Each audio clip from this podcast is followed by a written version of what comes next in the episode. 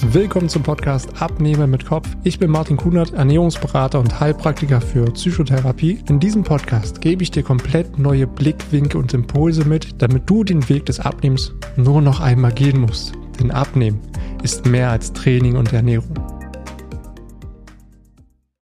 Aus meiner Sicht kann man den Körper jetzt nicht losgelöst vom Geist auch ähm, betrachten. Also im Grunde machen wir irgendwo beide das Gleiche, nur auf eine andere Art und Weise. Mhm. Wir bringen die Menschen zurück in die Mitte. Und deswegen wirst du als Zuhörer oder Zuhörerin heute massiv für dich was mitnehmen.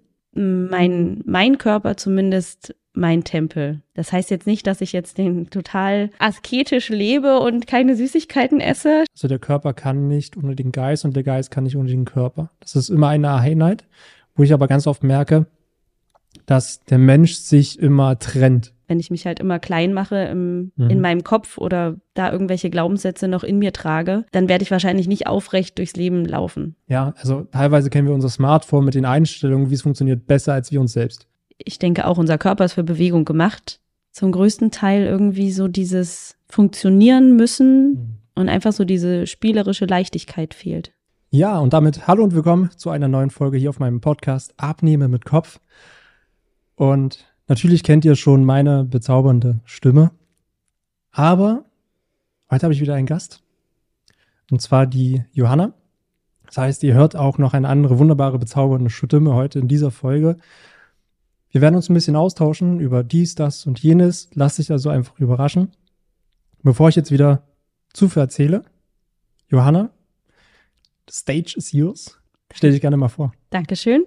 Hallo und herzlich willkommen auch von mir. Ähm, ich bin Johanna, bin aus Magdeburg. So hatte jetzt keine Riesenanreise, das war ganz nett. Genau, ich bin Personal Trainerin. Ich sage mal noch nebenberuflich. Mhm. Ähm, bin da so ein bisschen reingerutscht vor, ach, schon zwölf Jahren, denke ich, ähm, so neben dem Studium, was kann man denn, womit kann man denn sein Geld verdienen? Und dann, warum nicht das machen, womit man, woran man eh schon Spaß hat, sozusagen, habe ich dann Kurse gegeben und habe dann immer mehr gemerkt, dass ich gerne so mein eigenes Ding machen möchte. Und dann hat sich jetzt vor fünf Jahren habe ich dann eine Selbstständigkeit angemeldet und dann ja gebe ich sowohl Kurse als auch Personal Trainings und habe mich dann jetzt in den letzten drei vier Jahren so in die Biomechanik des Menschen reingefuchst, reingenördet und ja einfach um den Menschen noch besser und noch effizienter und effektiver helfen zu können, dass man Problemstellen oder auch Herausforderungen, wenn die Menschen mit irgendwelchen Schmerzen, Schmerzproblematiken zu mir kommen, dass ich ihnen auch helfen kann und nicht mein 0815-Programm runterschraube, Mhm. sondern jeder das individuelle Programm bekommt, was er braucht. Und das finde ich halt auch so spannend und das ist auch mit ein Grund, warum wir heute so zusammensitzen, weil du auch sehr gut diese körperliche Ebene mit reinbringst, also wo du weitaus mehr Expertise hast als ich. Ja, viel nerdiger bist in dem Thema. Ja, bei mir ist es ja eher so Ernährung und das, das ganze Mentale, da bin ich so, so ein bisschen mehr der Nerd. Ähm, kleiner Funfact vielleicht noch zum Anfang. Äh, welches Feedback kriege ich am meisten von meinen Zuhörern? Oh Gott.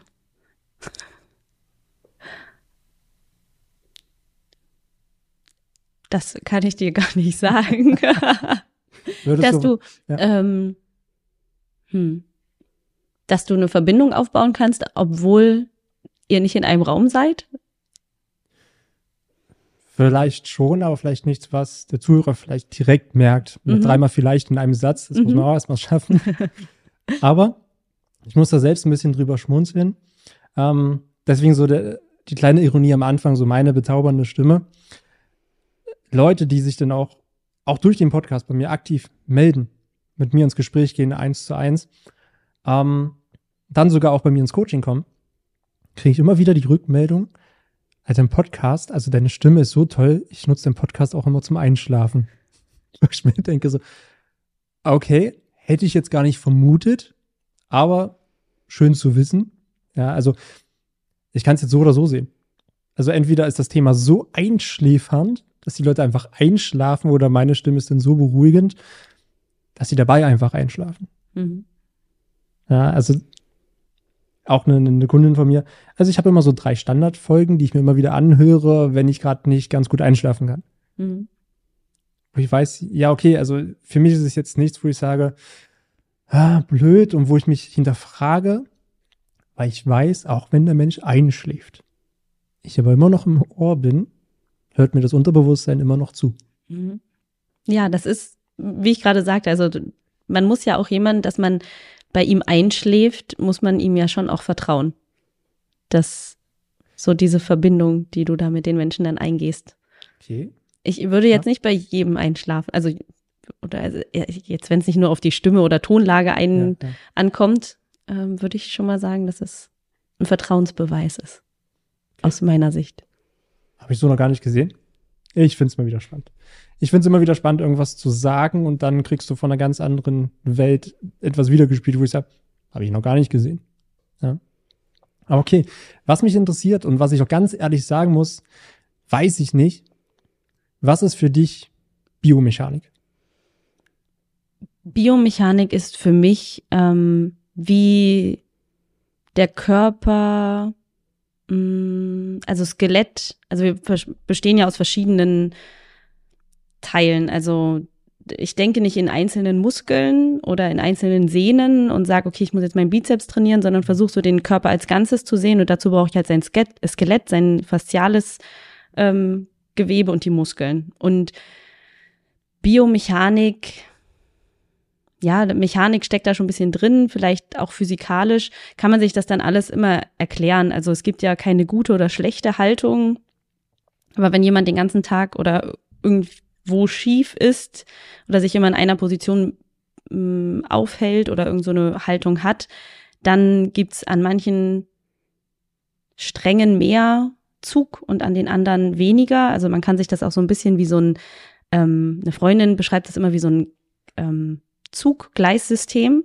Mhm. Und äh, meine, meine, sei es jetzt Nerven oder Muskeln, äh, Durchblutung, es muss ja auch alles gut versorgt werden. Und wenn irgendwo halt dann da so ein Knick ist, dann kann da halt nicht genügend hingeliefert werden. Also da habe ich das jetzt einfach mal so übernommen, weil es ein schönes ja, ja. Bild ist. Genau, also Biomechanik, der Körper, also eher Skelettstruktur, würde ich jetzt mal sagen. So.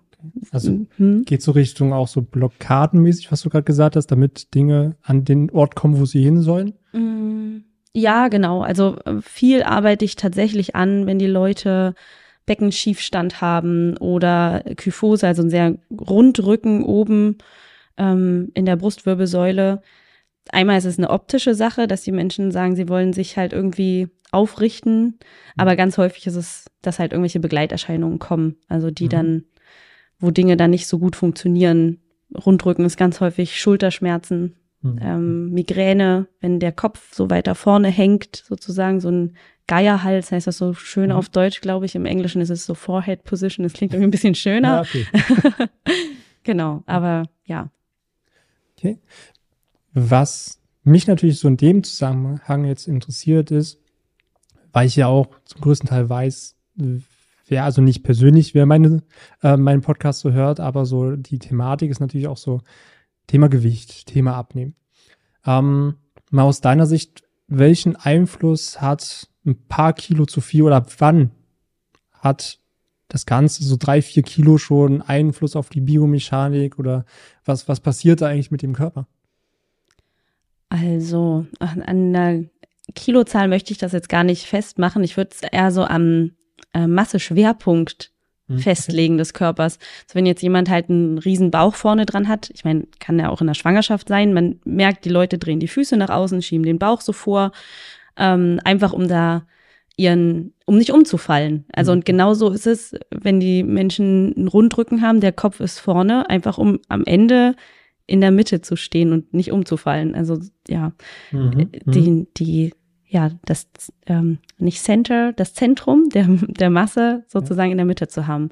Und ich denke, drei, vier Kilo wird da jetzt in diesem ganzen biomechanischen System noch nicht so viel ähm, Unterschied machen, gerade wenn jetzt die Gewichtsverteilung auch irgendwie symmetrisch ist. Also, aber gerade wenn dann jetzt irgendwie da so ein Bauch drankommt oder kann ja auch sein, wenn Frauen große, eine große Oberweite haben oder so, dass es dann dann sind auf, also jetzt nochmal zu, zu dem Beispiel zurück, dann ist halt auf gewissen Strukturen Mehrzug. Also wenn jetzt jemand, könnt ihr euch vorstellen, jemand schiebt halt das Becken so nach vorne, weil der Bauch da dran hängt, dann ist der untere Rücken mehr auf ähm, ähm, Kompression eingestellt. Vorne die Bauchmuskeln werden überdehnt, also da ist mhm. mehr Länge drin. Und mein Ziel ist es dann immer, die Menschen so ein bisschen zurückzuholen, dass überall die gleiche Spannung ist. Also vorne wie hinten, rechts wie links. Mhm. Und dazu gehört natürlich dann auch, wenn da, wenn da jetzt der Bauch da ist, müssen die Menschen natürlich auch erstmal abnehmen. Mhm. Oder rate ich dazu. Allerdings bin ich, ich habe für mich gemerkt, das ist für mich nicht das, das Hauptthema. Also ich verweise dann immer mhm. gerne an, an andere Menschen. Also ich kann so ein paar Ernährungstipps geben, aber sage jetzt nicht ab, die, die, Menschen kommen nicht zu mir, um abzunehmen. Mhm. Ja. Okay. Also im Grunde machen wir irgendwo beide das Gleiche, nur auf eine andere Art und Weise. Mhm. Wir bringen die Menschen zurück in die Mitte. Mhm. Ja, das ist, klar, das, das, was du so gerade gesagt hast, erinnert mich stark so an meine B-Lizenz mit Anatomie und all sowas, dass der Körper immer versucht, irgendwo die Balance zu halten. Da kommt mir gerade schon das erste so in den Sinn, ähm, dass gerade so eine Haltungsschäden, ja, so ein, so ein, ähm, sag mal, so ein Rundrücken, hatte meistens auch wieder mit dem unteren Rücken zu tun. Also man versucht immer wieder irgendwie auszugleichen. Aber dieses Ausgleichen, dieses Kompensieren führt ja wieder zu Extremen, was ja langfristig wieder zu Schmerzen und Schädigungen des Bewegungsapparats führt. Mhm. Ja, wo du natürlich auf der muskulären Seite, also Skelett, Muskeln, Faszien halt guckst, die Menschen wieder ins Lot zu bringen.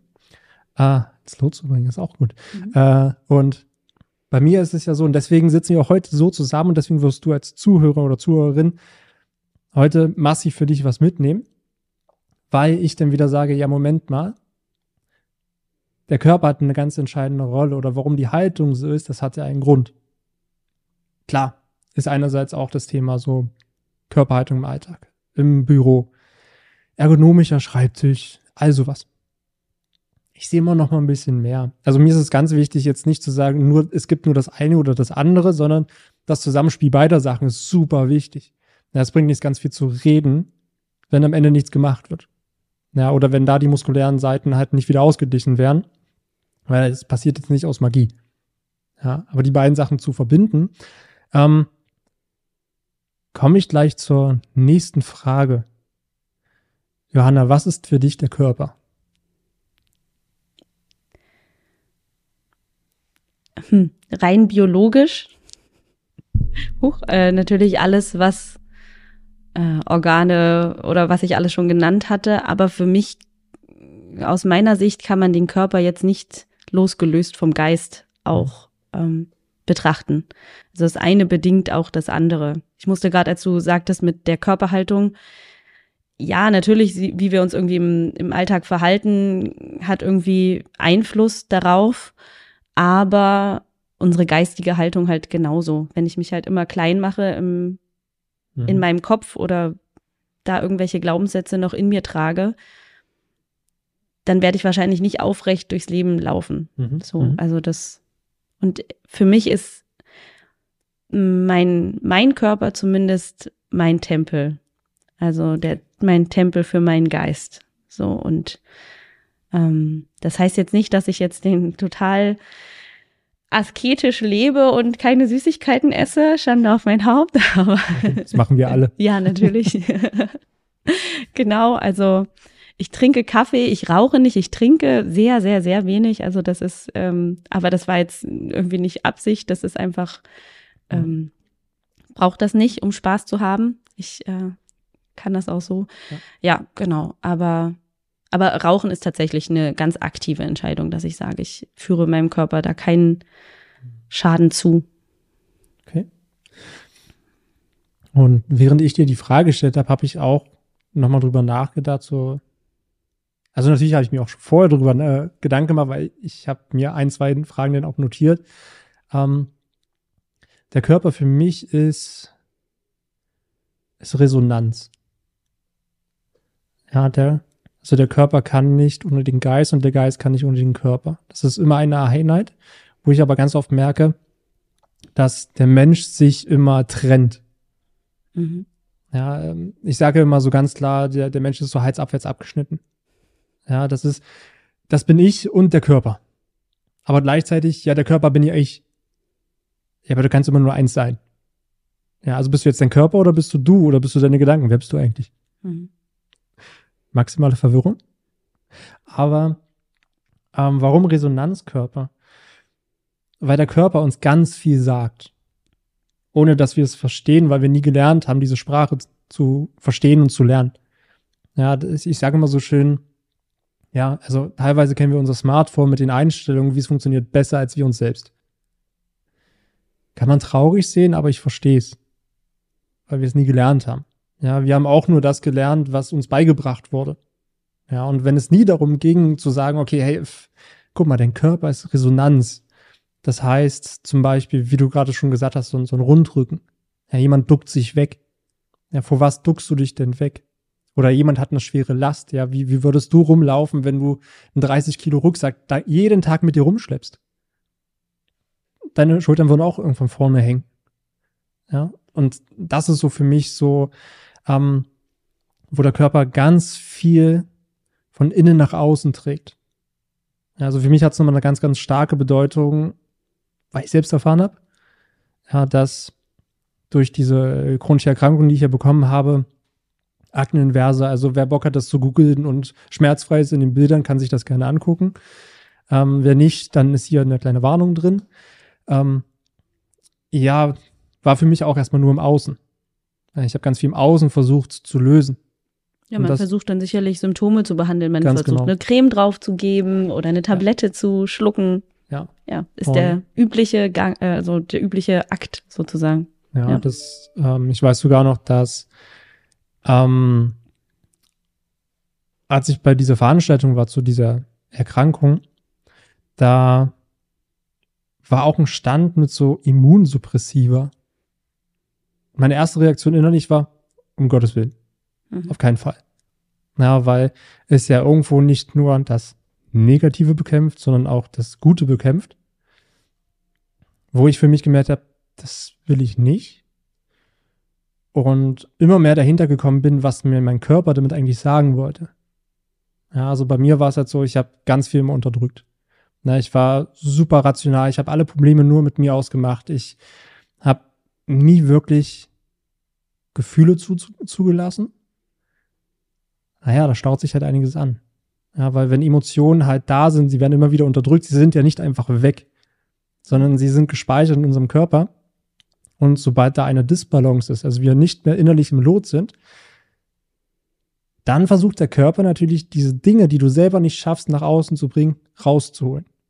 Und das war halt bei mir durch Eiter, ja, durch, durch Abzesse, die da halt gekommen sind. Das heißt, viel hat in mir gebrodelt und dann kam zum Ausbruch. Und das Spannende, ähm, was da passiert ist, dieser Ausbruch, also ich hatte halt so einen riesen fetten Abszess unter der Achsel und der Zeitpunkt, wo der aufgegangen ist, hatte ich vorher eine sehr emotionale Situation.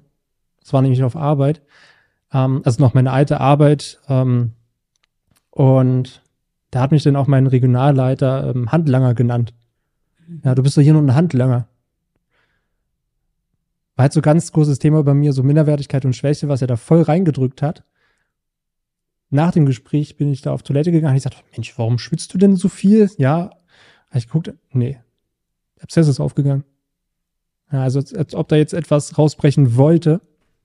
Und dieser, jetzt so im Nachhinein sehe ich, dass dieser Alter, diese Abszesse waren für mich einfach da, wo mir mein Körper gezeigt hat, hey, da ist ganz viel Dreck, was raus will. Ja, Eiter ist immer eine Reinigung. Ja, und ja, dann mehr und mehr bei mir hingucken durfte. Ich mich lange davor gesträubt habe, das überhaupt zu machen. Ja, so Heilpraktiker, ah, nee, ach, na ja, hab viel über Ernährung gemacht und hin und her. Bis ich dann gesagt habe, ja, okay, pff, was soll ich noch machen? Ja, das hat mich so stark eingeschränkt. Ja, und dann ging die Reise zu mir selbst los. Ja, das war so 2019. Und ja, chronische Erkrankung, sagt man so gerne, hat man für immer. Hast du nicht mehr. Habe ich nicht mehr. Weil ich meinem Körper zugehört habe. Weil ich gelernt habe, diesen Dreck, den ich sonst in mich hineingefressen habe, nach außen zu bringen und weil ich von Menschen gelernt habe, die es selber können. Und so kann ich einfach meinem Körper zuhören und mir das geben, was ich brauche. Und das finde ich so, so mächtig, das zu lernen. Das ist auch etwas, was ich weitergebe, was auch mit Übergewicht zu tun hat. Hm. Also eine super wichtige Sache.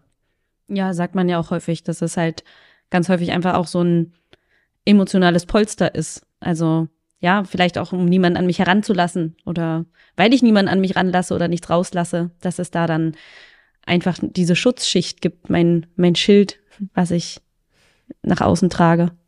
Ja, das ist halt ganz ähm, krass, wo du es gerade sagst. Für viele hat Übergewicht eine Funktion. Hm. Ja, also so dieses Schutzschild. Ja, merke ich ja ganz, ganz oft, wenn ich mit Leuten zusammenarbeite, dass sie vielleicht im Verstand abnehmen wollen, weil sie sich unwohl fühlen. Aber das Übergewicht ihnen einen Vorteil verschafft. Nämlich? Schutzschild. Hm. Es ist auch, äh, ich, was mir jetzt gerade einfällt, ist Ausrede vielleicht auch. Ja, ja auch, mir tun ja. ja. die Knie weh oder irgendwas. Ich kann das ja nicht. Ich kann ja nicht joggen gehen, weil ich zu schwer bin. Ja. So, also das wäre so. Ähm,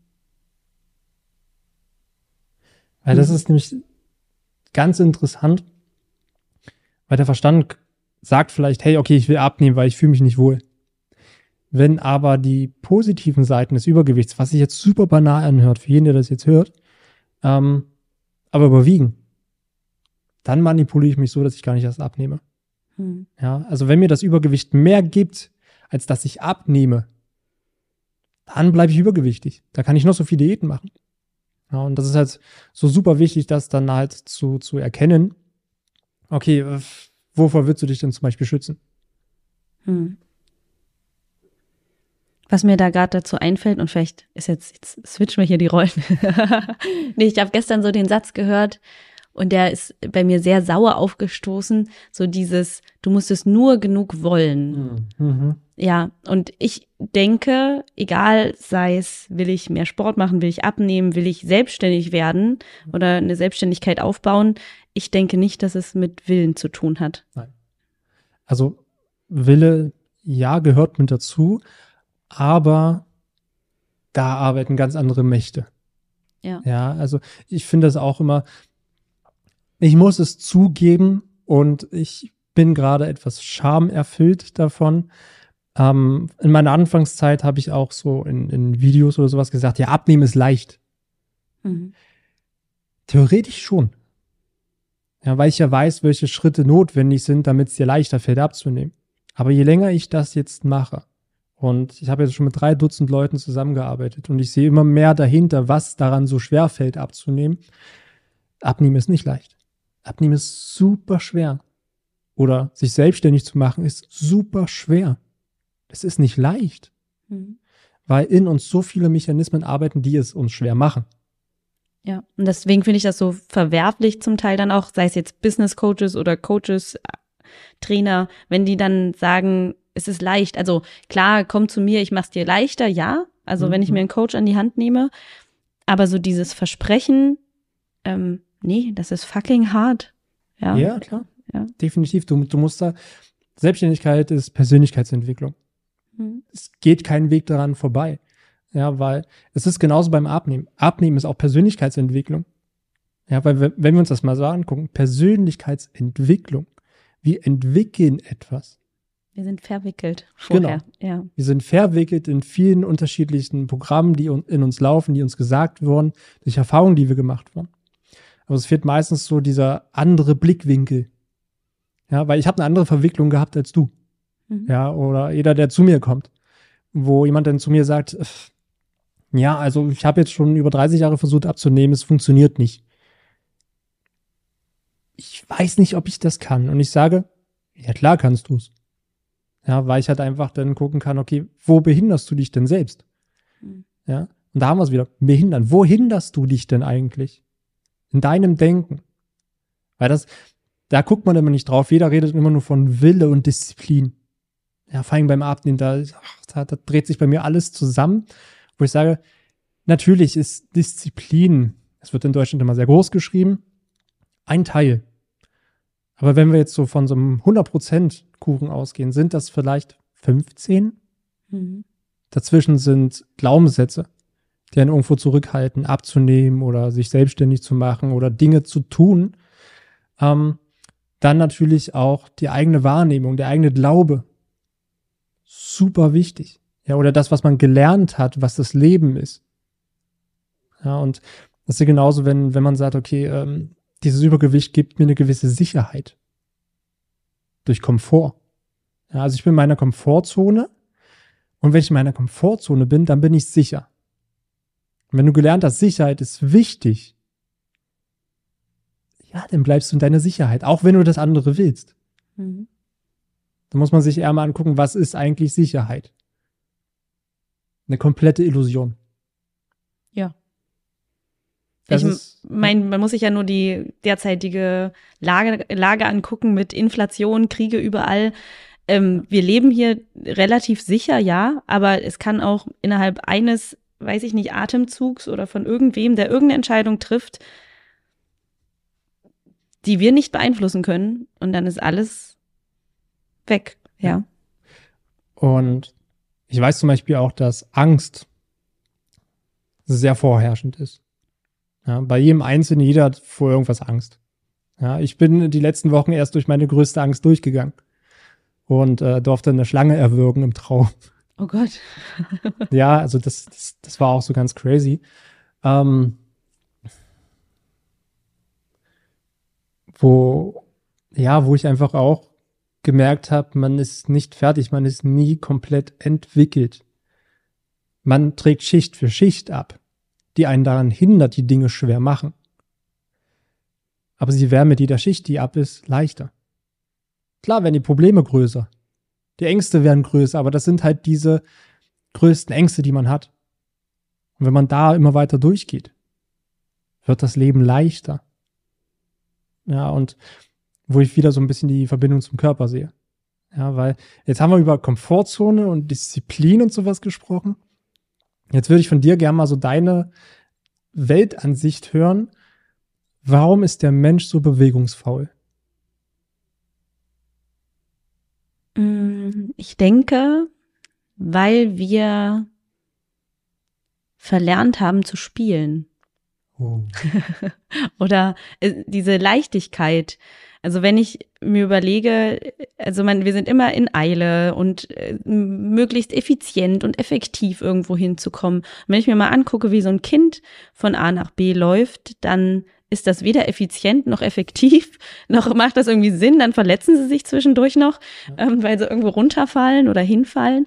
Ähm, ja, also so zum größten Teil irgendwie so dieses Funktionieren müssen mhm.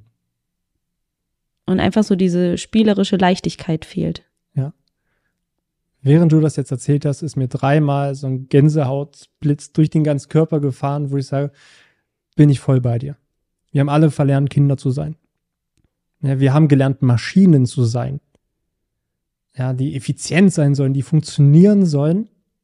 Was wir bei außen vor lassen, der Kopf denkt, dass wir eine Maschine sein müssen, weil wir gelernt haben zu funktionieren. Lassen aber dabei den Körper außen vor. Ja, kriege ich ganz oft mit so, dass immer erst dann gehandelt wird, wenn es ganz schlimm ist. Mhm. A, weil wir uns selber gar nicht zuhören können, weil wir das gar nicht merken, weil wir so, so abgestumpft sind. Wie gesagt, kann keiner was dafür, wir haben es gelernt. Einfach in dieser Gesellschaft. Aber wir haben die Verantwortung an, etwas zu verändern, wenn wir das wollen wenn der Schmerz groß genug ist. Es gibt leider kein Schulfach. Ähm, nee, Körperkunde, nee. Ähm, aber das, ja, genau, aber das ist so das, was mir so, so eingefallen ist, als du das vorhin sagtest, dieses, dass wir das verlernt haben. Ja, in den letzten Jahrzehnten mussten die Menschen das oder in der Nachkriegsgeneration war gar kein Raum dafür, dass wir jetzt auf unseren Körper hören können oder dass man da auf irgendwelche Wehwehchen, in Anführungsstrichen, ähm, hören kann. Aber ich denke, jetzt sind wir in einer Zeit angekommen, wo, wo es wieder wichtig ist, dass wir uns wieder auf uns besinnen und uns unseren Körper wahrnehmen. Und ich denke auch, unser Körper ist für Bewegung gemacht und nicht für den ganzen Tag am Schreibtisch sitzen oder in einer Position verharren. Und natürlich brauchen wir diese ganzen Berufe. Aber dann ist ja auch wieder die Frage, wie leistungsfähig bin ich denn wirklich, wenn ich ähm, den ganzen Tag mich nicht bewege, nicht an der frischen Luft bin. Mhm. Also ich will jetzt gar nicht sagen, hört alle auf zu arbeiten. Macht nur noch Sport, hört auf genau, zu arbeiten. Genau, genau. Das bringt's ja auch nicht. Also ja, da, ja. da fehlt ja dann auch wieder der Kopf. Ja, mhm. das ist, ähm, das ist so spannend. Ich hatte, ich habe promoviert in der Elektrotechnik, was ganz anderes. Ähm, und habe da auch immer gemerkt, dass es dann gerade so in dieser Ingenieur, Physiker, Mathematiker Welt, dann gerade mein Bruder, der hat theoretische Physik gemacht, da war es immer, wer hat am längsten, wer bleibt am längsten Tag und Nacht in der, im Büro und duscht sich nicht, so nach ah, dem super, Motto, ja, ja, genau. Und da denke ich halt auch, okay, krass, wie, wie, wie viele Stunden sind wir denn am Tag leistungsfähig wirklich? Also vielleicht zwei Stunden kreativ oder vier, wenn wir eine Pause dazwischen haben und klar, dann kann man noch Dinge abarbeiten.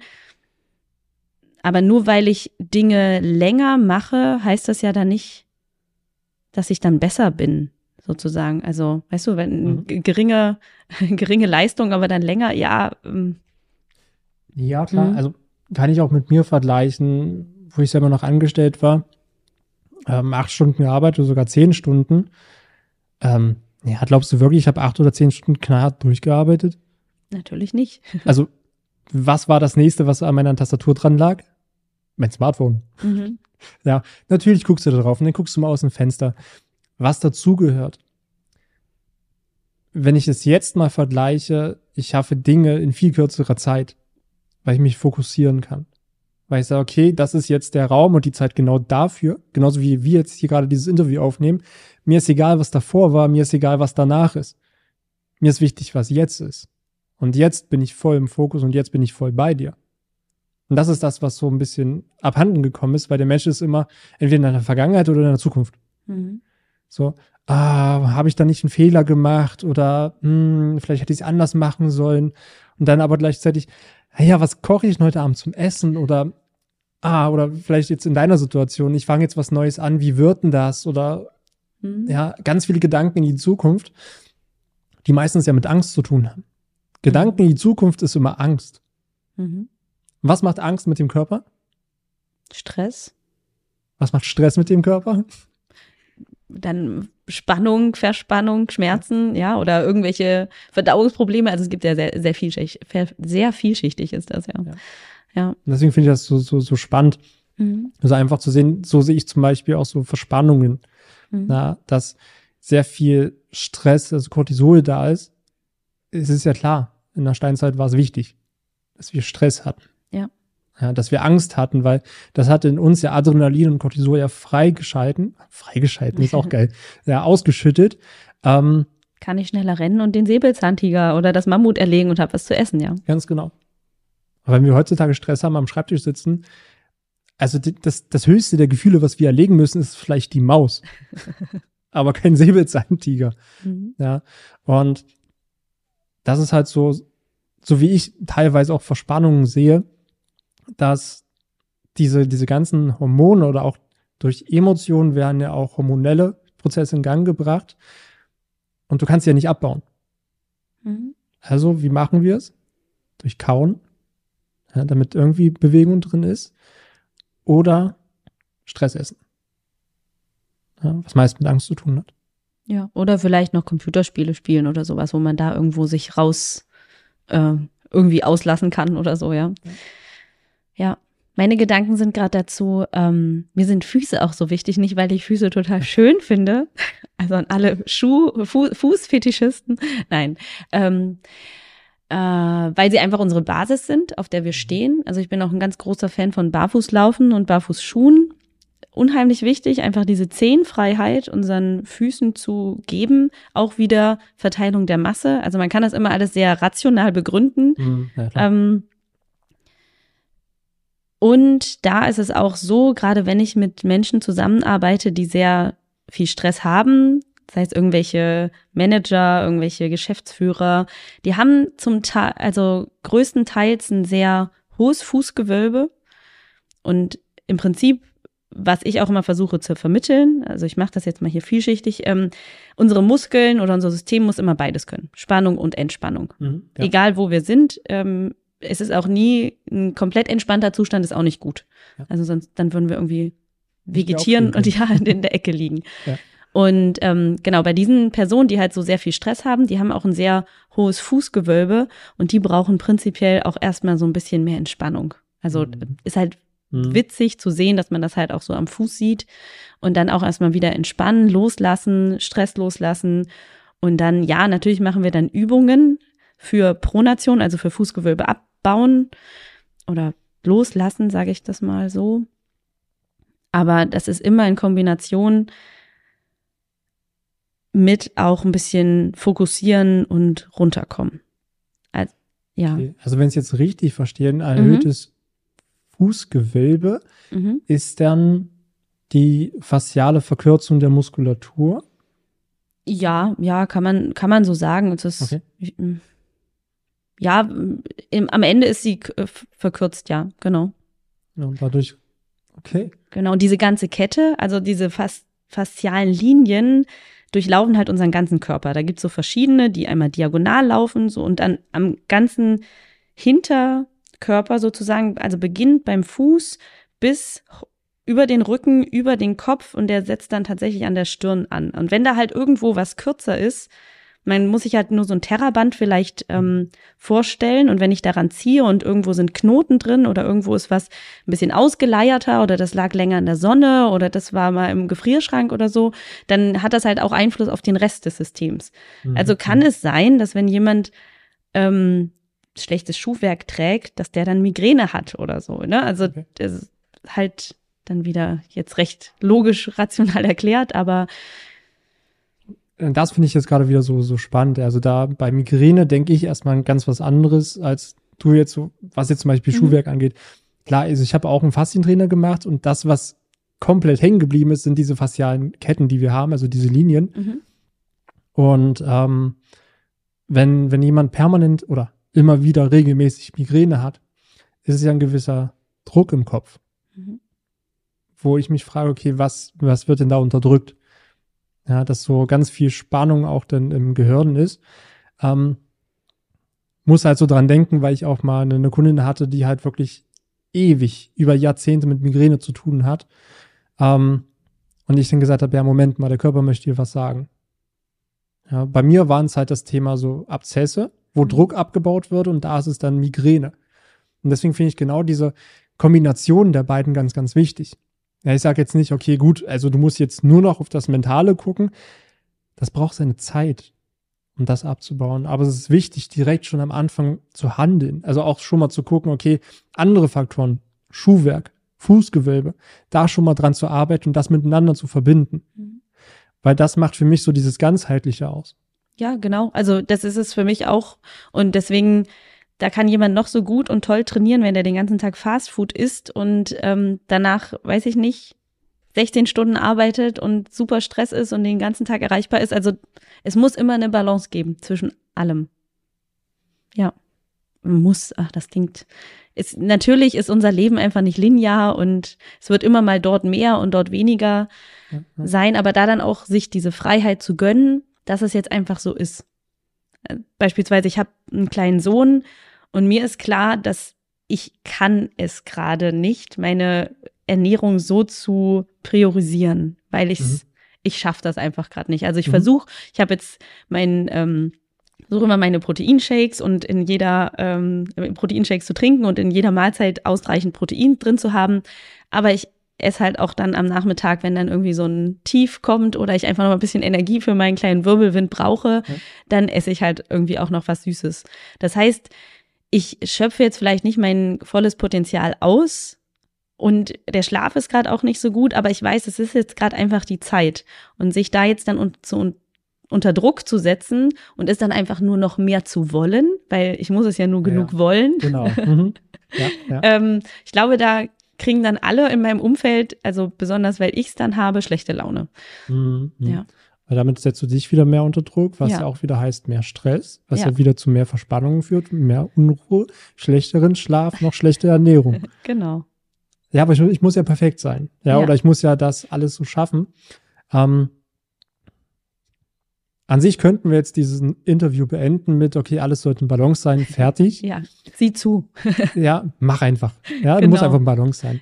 Ähm, Balance ist aber etwas, hätte ich jetzt so nicht gedacht, dass es jetzt doch häufiger jetzt in, in äh, unserem Gespräch vorkommt, so der Körper im Lot, ja, Balance äh, in der Ernährung, äh, im Leben, all sowas. Und für mich ist es auch ein Hauptthema ist im Coaching, also weil es einfach immer wieder aufploppt. Weil der Mensch lebt sehr oft in Extremen. So wie es in der Körperhaltung in Extremen lebt, so macht das natürlich auch im Geist. Mhm. Ja, oder wenn man abnehmen will. Ist immer Extremdenken da. Ja, das so, okay, vorher alles ist egal. Ich bewege mich nicht oder ich habe ganz viel Stress und dann kommt irgendwann dieser Schmerzpunkt von 20, 30 Kilo zu viel. Jetzt wird meine Komfortzone ein bisschen ekelig. Ja, so, hm, jetzt, ja, nee, so komfortabel ist das gerade nicht mehr, weil es schadet mir eher. Dann will man natürlich sehr schnell weg von diesem Schmerz.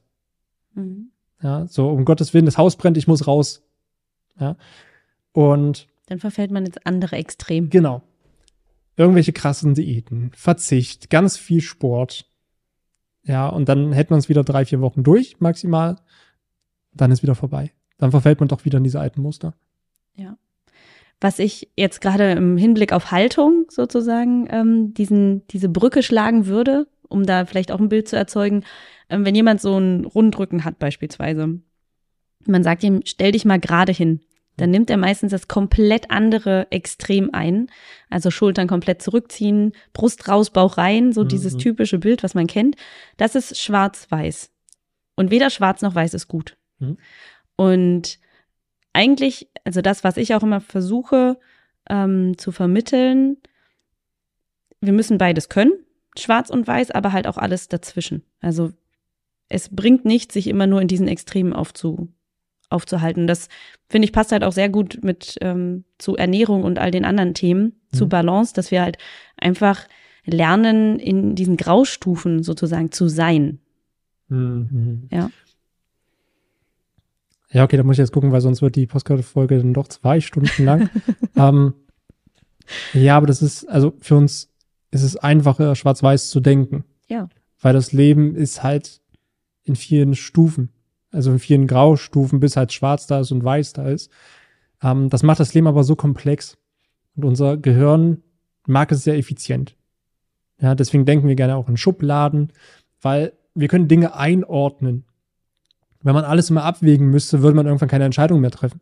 Ja, man hat doch irgendwie nur die Kapazität von x Entscheidungen pro Tag. Mhm. Irgendwie habe ich das mal gehört, aber habe mir die Zahl nicht gemerkt. Wenn man jetzt jedes Mal drüber nachdenken müsste, mache ich den Lichtschalter an oder aus oder so Dinge, die man halt intuitiv macht, wenn man morgens aufsteht. Ja, man denkt da ja nicht drüber nach.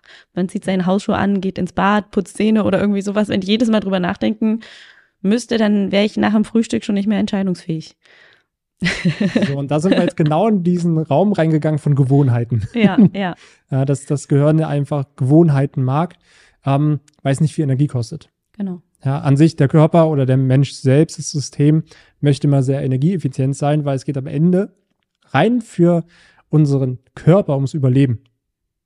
Der Geist möchte natürlich noch so mehr, der möchte ein Stück weit doch sich vervollständigen. Ja, sich entwickeln, Wachstum. Der Körper möchte überleben. Mhm. Ja, und das ist so das, wo man Körper und Geist halt gerne mitnehmen darf. Ähm,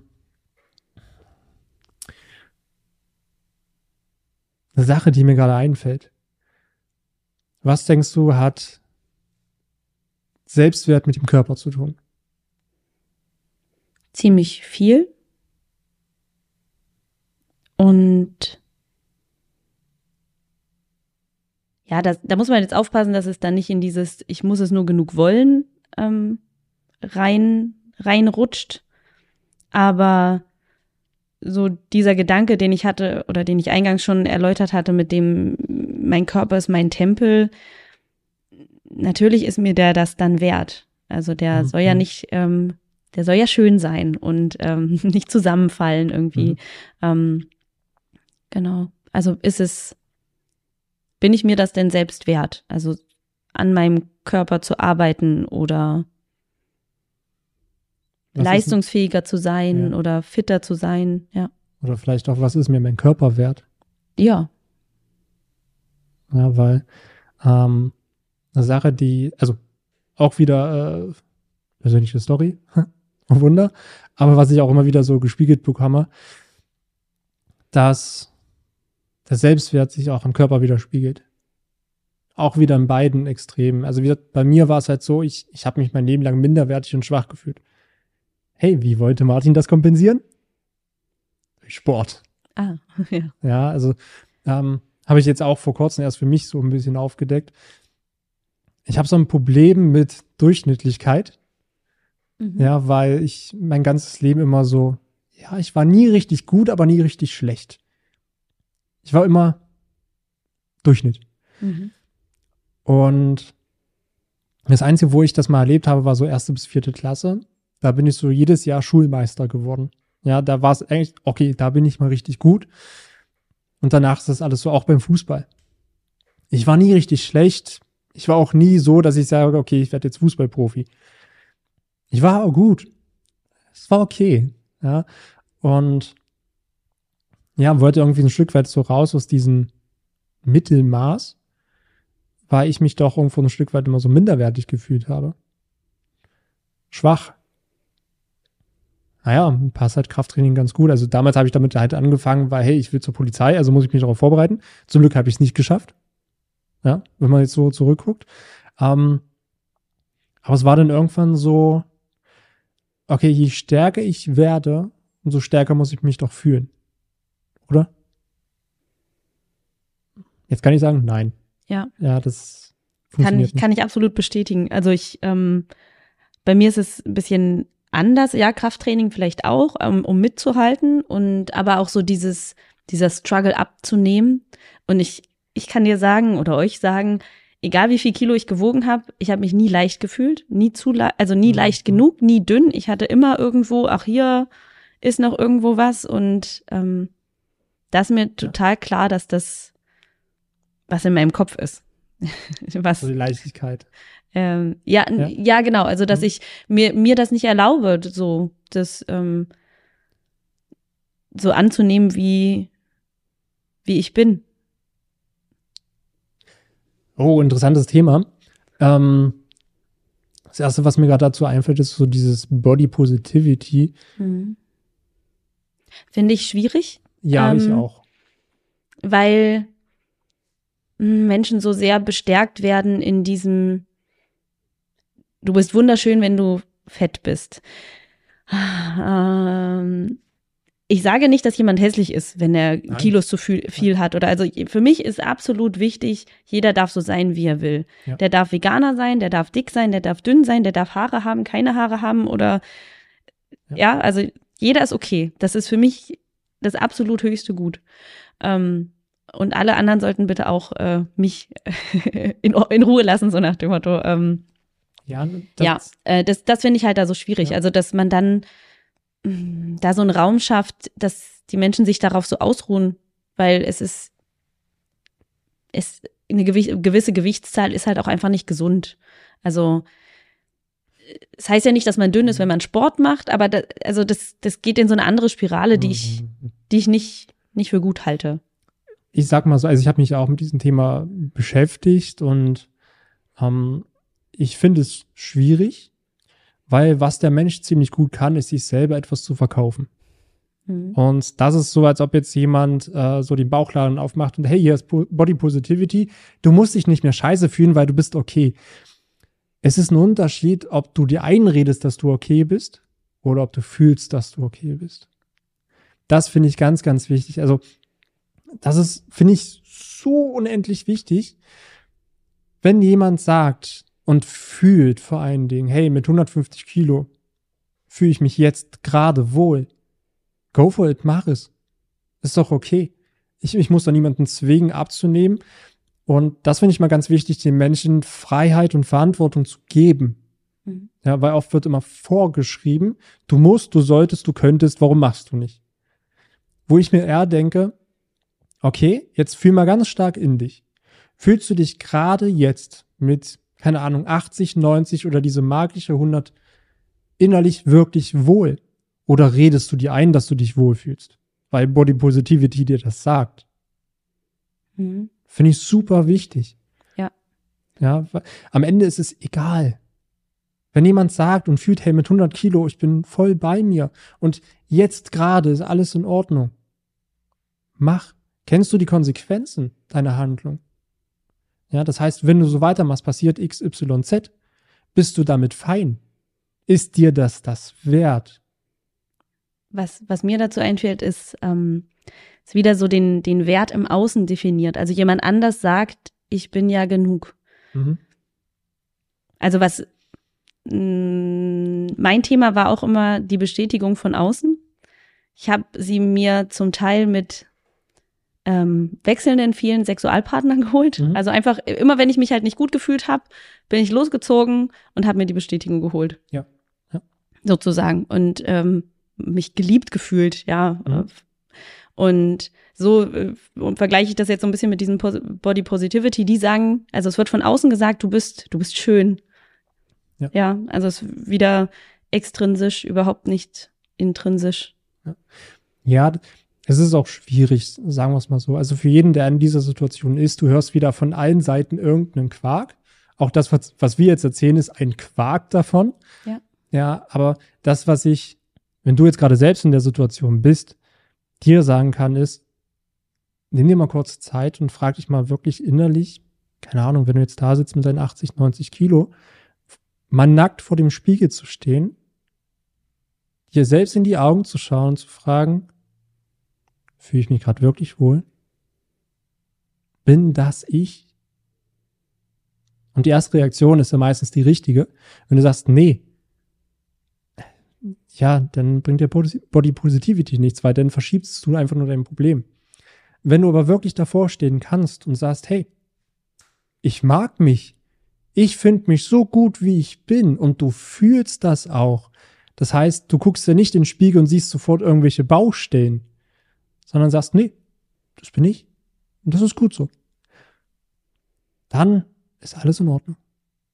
Ja, aber diese Baustellen auch, die man, also im, wie du sagst, so im ersten Moment und nicht, ach, ich müsste eigentlich, oder die Models, die ich immer auf den Zeitschriften sehe Mhm. oder die ich irgendwo im Fernsehen sehe, oder ach, das, das könnte da noch weg oder das wäre noch ein bisschen besser. Also diese Gedanken nicht. Also, ja, also, also nicht in dieses, dieses Perfektionistische wiederzukommen. Also ich finde das super schwer, also so dieses vorm Spiegel zu stehen und zu sagen, ähm, fühle ich mich gerade wirklich wohl, weil man halt ganz schnell, ich weiß nicht, ob das so ein Frauending ist, ähm, ganz schnell in dieses, ach, hier könnte es doch noch und da könnte es doch noch.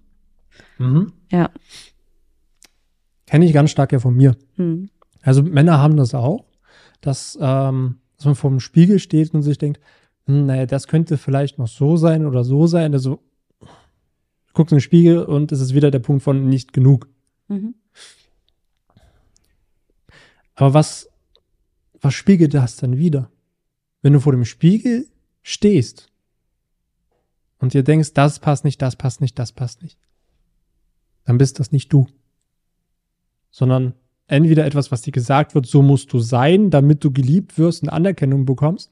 Na, wir hatten es ja ähm, zum, ich sag mal, Warm-up heute auch schon gehabt, ähm, dass ich am Anfang so in dieser neuen Position des Coaches dachte ich ja auch, hey, ich muss schon alles können, ich muss perfekt sein und das nach außen zeigen. Ich war alles andere als authentisch.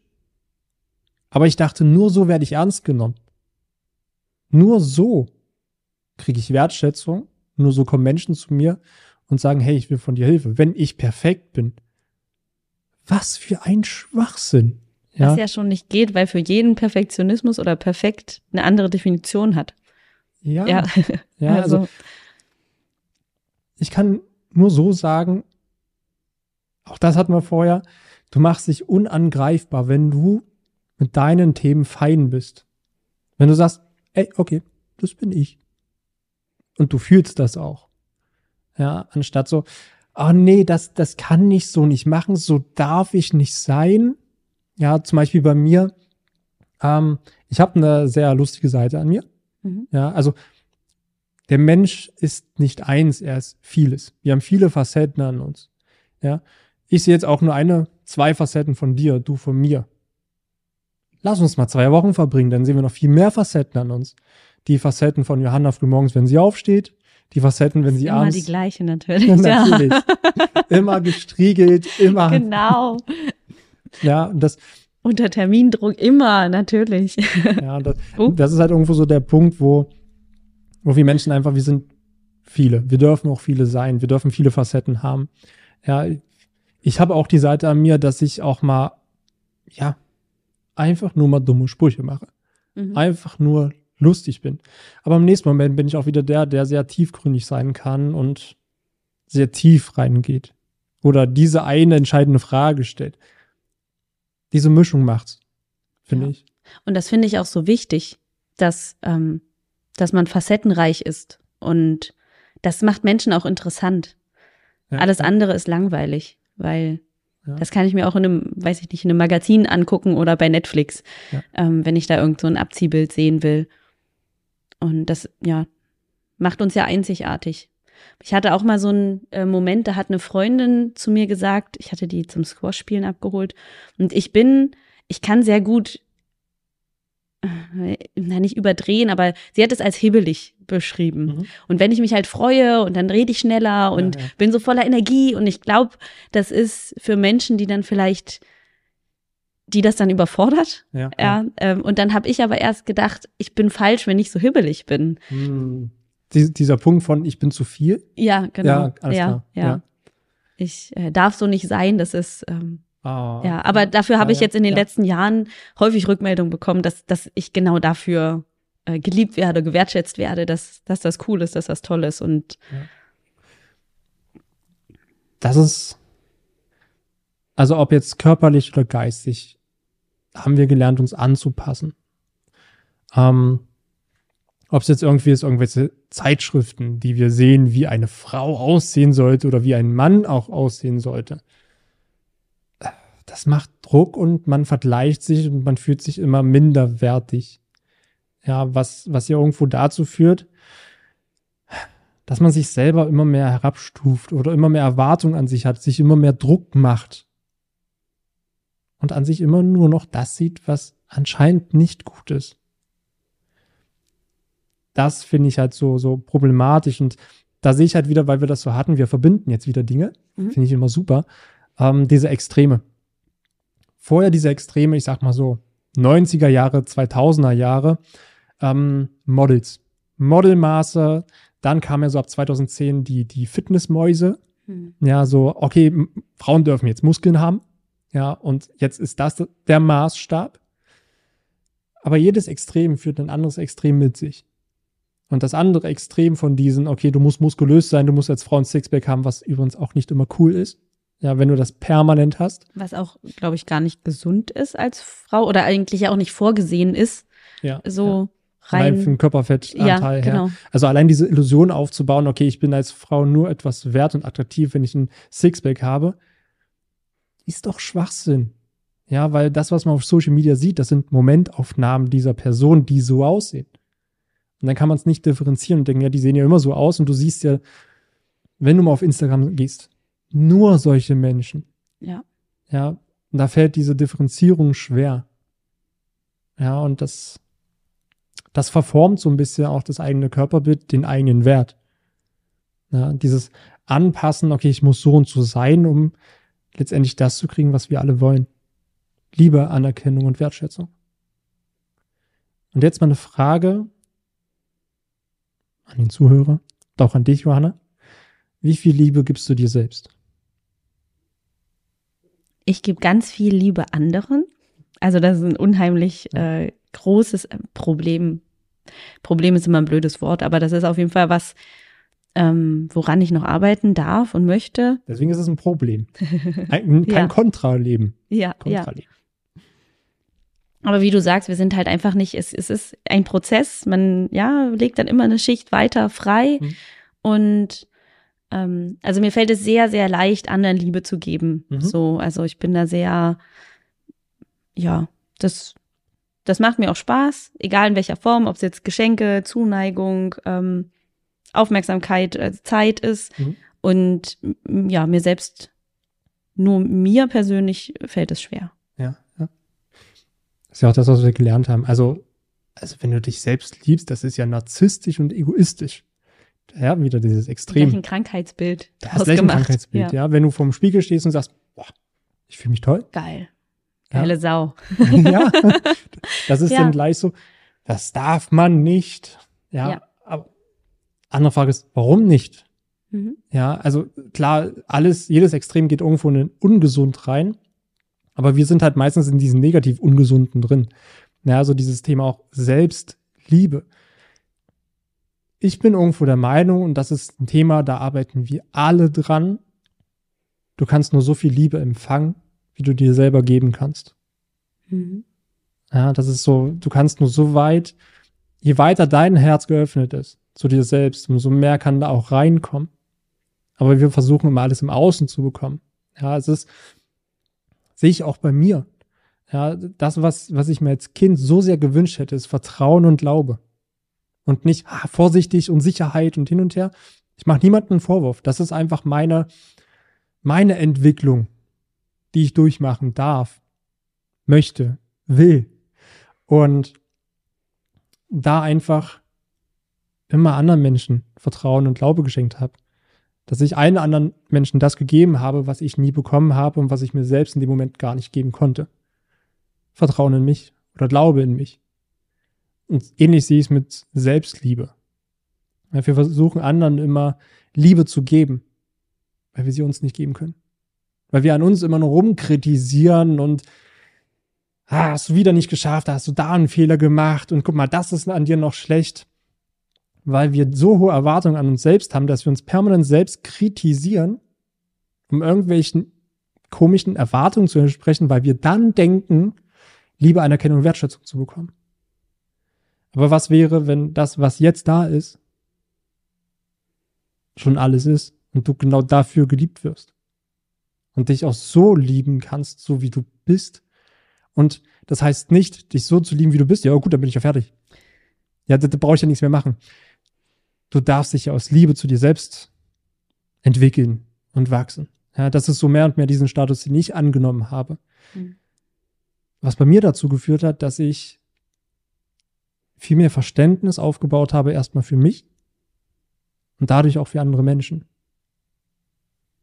Ja, und das ist allein so dieser von den drei Sachen, die Liebe, ist ja auch wie viel Wertschätzung gibst du dir selbst. Ja, wir versuchen immer Wertschätzung von außen zu bekommen. Durch Leistung, durch Konsum, Statussymbole. Ja, wenn ich dieses und dieses habe, wenn ich ein Haus habe, wenn ich das Auto fahre, die Uhr trage, was auch immer, dann schätzen mich andere Menschen wert. Genau, durch Likes bei Instagram, durch Ja. Klicks bei sonst wo oder. Ganz genau. Ja. Ja, also wir versuchen uns im Außen das zu holen, was wir uns selber gar nicht geben können. Diese Wertschätzung, ja, und da sind wir wieder beim Thema Selbstwert. Wenn ich mir selbst nichts wert bin, weil ich das so gelernt habe, dann versuche ich mir diesen Wert von außen zu holen. Mhm. Das ist schön, ist auch, ich finde auch immer diese Gratwanderung so schwierig, ähm, von diesem, ich entwickle mich weiter Mhm. oder zu, ich bin in diesem Perfektionismus und ich muss mich noch weiter optimieren. Also das Ja. ist wieder dann so diese negative, negative Schiene. Aber wie du es halt sagst, also es ist schön, schön ausgedrückt, dieses, ich bin es mir wert, mich auch weiterzuentwickeln, weil saturieren ist langweilig. Also dann bräuchten wir auch nicht weiter, weiter leben. Ja, Ja. also so nach dem Motto, ich habe jetzt meinen Job, ich habe meine Familie, ich habe jetzt, ja, keine Ahnung, noch das Ja. und das und das und Die ganze Natur ist auf Wachstum ausgelegt. Das ganze Universum ist auf Wachstum aufgelegt, weil das Universum dehnt sich immer weiter aus. Alles wächst. Nur wir Menschen wollen es nicht, weil wir haben Angst vor Wachstum, weil es Veränderung bedeutet. Ja, weil so, was kommt Angst vor dem Unbekannten? Weil da ist wieder der Steinzeitmensch, der einfach in seiner Höhle sitzen will und überleben will. und überleben will. Und Wachstum heißt Risiko. Dinge zu tun, vor denen man Angst hat. Aus der Höhle rauszugehen und ja, hey, ich könnte dem Mammut begegnen. Das ist ein Problem. Ja, aber aber auch eine Chance, was zu essen zu bekommen. Genau. Ja, ah, da hast du erstmal ausgesorgt. ja, Ja, so Mammut zu erlegen, also Respekt. ja. Ja, aber das ist so der Punkt, wo wir uns selber das Leben sehr schwer machen. definitiv. Ja, und hey, ganz ehrlich, also jeder sitzt in seiner Höhle mit seinen Malereien und seinem Lagerfeuer. Aber wir brauchen immer andere Menschen, die sagen, hey, guck mal, da draußen ist noch so viel Cooles, komm mit. ah, ich weiß nicht. Und, hm. Ja, komm, ich nehme dich an die Hand. Lass uns mal gemeinsam da gucken. Ich gebe dir die Sicherheit, die du dir gerade selber noch nicht geben kannst. Und das finde ich so wichtig. Und wir denken aber immer alle selber aus dieser Höhle rauskriechen zu müssen. Ich muss das ja selber schaffen, mhm. da rauszukommen. Nein, verdammt. Hol dir die Menschen, die sich schon getraut haben, aus dieser Höhle rauszugehen, zu sehen, was da noch alles ist. Weil diese Menschen kommen zu dir zurück und reichen dir die Hand und sagen, hey, möchtest du mitkommen? Da muss man nur aufpassen, dass man nicht zu diesen Scharlatanen geht. ja, ich hatte nur ähm, so letzte Woche, vor zwei Wochen so ein kostenloses Business-Gespräch, Business-Coaching und das ja. ging so, war so viel mit Kalendersprüchen und ja, also, ja mhm. bist du bereit, deine Zukunft jetzt zu leben und mhm. sagst du jetzt ja und da dann einfach so auf dieses Bauchgefühl oder auf ja. dein Herz zu hören. Ja. Das war zwar auch aus diesem Coaching, also aber das habe ich mir mitgenommen, so dieses, weil das Bauchgefühl häufig so als negativ dargestellt wird oder dieses, oh, ja. ja. Mhm. Aber da einfach so, wie du vorhin sagtest, vor dem Spiegel stehen, ist es jetzt Bauch oder Herz, wo auch immer man liegt da nah beieinander, wie man es jetzt beschreiben möchte. Ja. Ähm, kann ich dieser Person vertrauen? Wie sehe ich mich? Ähm, ja, da einfach wieder ein bisschen weniger, weniger Kopf, weniger, weil der Kopf macht ja auch Angst. Der ist in der Zukunft und sagt hier, das ist Risiko. Weil andere vielleicht gesagt haben, das ist Risiko. Genau. Ja, oder weil andere, die in ihrer Steinzeithöhle sitzen, sagen, verlasse niemals die Steinzeithöhle, weil da draußen ist der Tod. Mhm. Ja, okay, dann ist es deine Realität, die, die dir geschaffen wurde. Dann brauchst du halt jemanden anders, der sagt, nee, da draußen ist nicht der Tod. Ich zeig dir, wie du überlebst. Ja. ja? Das finde ich halt so, so unglaublich wichtig. Und der letzte Punkt von Liebe, Wertschätzung und Anerkennung, die, wofür wir Menschen alles tun. Also das ist der Kern, warum wir überhaupt rausgehen, warum wir funktionieren wollen. Anerkennung. Wieder die Frage, fang bei dir an. Wie viel erkennst du dich an? Wie gut kannst du die Dinge, die du in deinem Leben schon geschafft hast, anerkennen. Uh. Und ich hatte lange diesen Satz von, ja, ich hab's ja gewollt. Ja, zum Beispiel so Führerschein. Ja, Führerschein, ja, ich habe dafür gelernt. Ja, ich habe es ja gemacht. Ja. Ist doch selbstverständlich. Ist doch selbstverständlich, dass ja. ich das schaffe, weil, hey, ich wollte es ja. Was alles andere als Anerkennung ist. Muss man mal überlegen, wenn man jetzt in einer Beziehung ist, niemand will ja Selbstverständlichkeit. Also mhm. Urvertrauen ja, also dieses Selbstverständnis so, dass man jetzt nicht unsicher ist, dass der andere jetzt gleich abhaut. Aber keiner will, dass das hier selbst, selbstverständlich ist und man einfach nur in so einer WG le lebt, ja, ja ist sondern selbstverständlich, dass du mich liebst. Also ja, ehrlich, genau, also. dass du hier den Haushalt machst und äh, ja, ist alles hier total selbstverständlich. Ja, ja. Es ja, es ist total witzig. Ich habe ähm, den letzten Monat ich hatte jetzt eine kleine Arbeitspause sozusagen von Festanstellung zu Festanstellung ähm, und hatte mir sehr viel vorgenommen. Und gerade gestern war ich so ein bisschen geplättet oder demotiviert. Und da hat dann aus einem ganz anderen Kontext, ohne dass wir darüber gesprochen hätten, ähm, meine Freundin dann gesagt, ja, du hast ja diesen Monat so viel erreicht und so viel ins Rollen gebracht. Und ich so, ja, stimmt, aber es ist mhm. immer so doof dass jemand anderem einem das noch sagen muss. Ja, dass man das mhm. selbst häufig gar nicht sieht, was da alles so passiert ist. Ja. Das ist halt wieder so die Anerkennung des eigenen Erfolgs, des eigenen Fortschritts. Mhm. Ich habe mir da so einen kleinen Mechanismus gebaut. Weil, wie gesagt, für mich war ja auch immer selbstverständlich, dass ich Dinge erreiche, weil ich wollte es ja. Mhm. Ja, also, hey, ist ja klar. der große Punkt, den wir uns nie erlauben, weil es auch wieder mit Selbstwert zu tun hat, uns selbst mal Zeit zu schenken, uns mal hinzusetzen und mal zu atmen. Ja, also einfach mal nicht immer in diesem Hamsterrad unterwegs zu sein und zu machen, zu machen, zu machen, Zukunftsdenk, Vergangenheit hin und her, sich mal hinzusetzen und mal so ganz kurz mal sein Leben so Revue passieren lassen. Ja, das, ich mache das für mich immer so mit meinem Zukunftsego und Alter-Ego, dass ich mich immer mal wieder hinsetze und stelle mir mich selbst vor mit acht Jahren. Und ich schlüpfe dann wirklich wieder in mein achtjähriges Ich und betrachte mich mal von außen. Und da denke ich mir jedes Mal, Alter, krass. Typ, was hast du gemacht? Ja, klar, es war scheiße die letzten zehn Jahre. Ja, klar, du musst es erstmal erleben, wie es sich anfühlt, etwas zu tun, was dich krank macht und was dir gar keinen Sinn gibt, damit du danach deinen Sinn findest. Ja, also, das, diese, diese Außenperspektive mal einzunehmen, weil sonst, wir sind immer in der Ego-Perspektive. Ja, das reicht nicht, ich muss noch hier und da und da.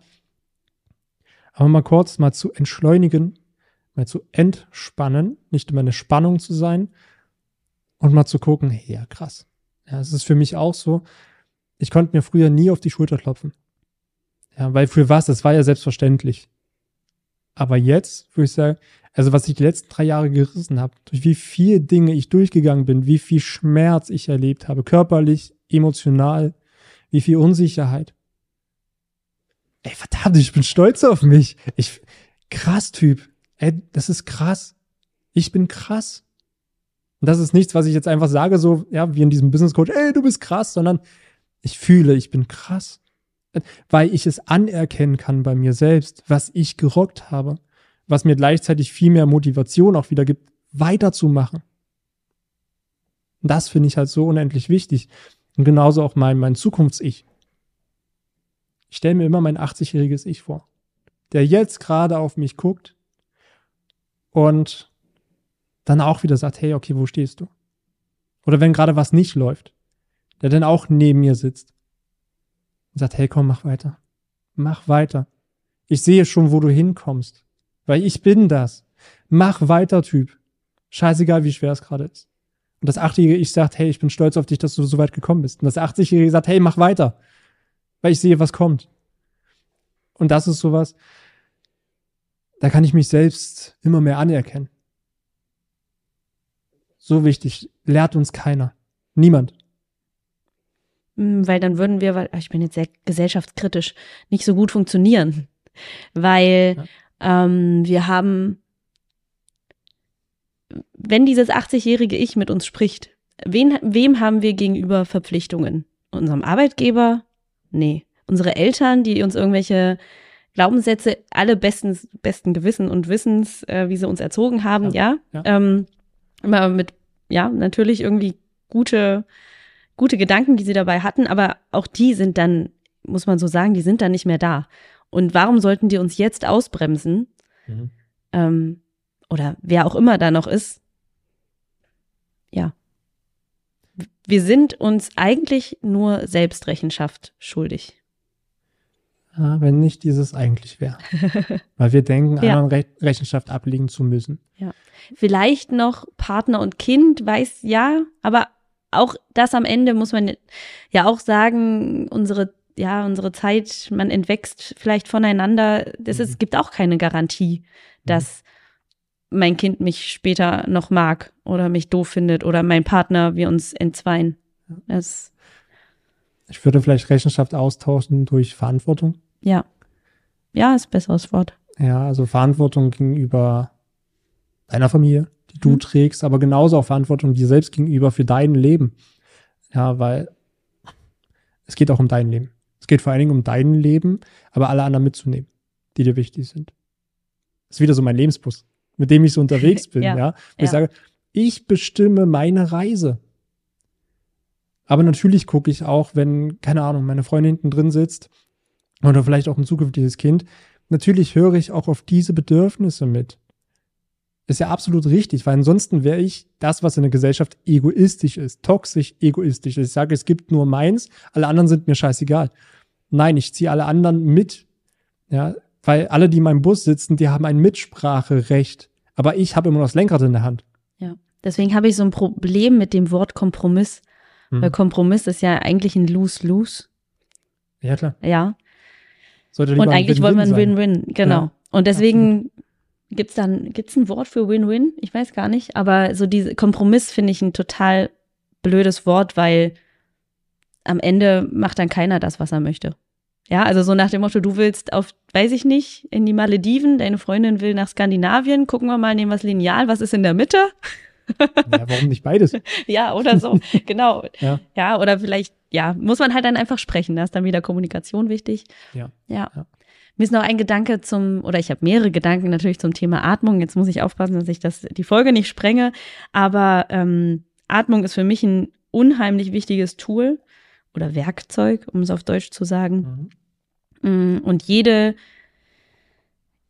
jedes Training beginnt bei mir auch mit Atemarbeit. Man kann es auch Positionsarbeit ähm, nennen, weil wir mit unserer, unserer Atmung einfach auch unheimlich viel Potenzial haben zu verändern. Also einmal, weil ähm, wir Einfluss auf unseren Herzschlag haben und uns dann einfach entspannen können. Also so auf das, sag ich mal, auf unser Nervensystem, da können wir viel verändern, aber halt auch rein biomechanisch in unserem Körper. Unser Brustkorb, unsere Rippen sind halt ziemlich beweglich, auch im hohen Alter noch, und da können wir halt dann noch ziemlich viel, ähm, ja, viel verändern.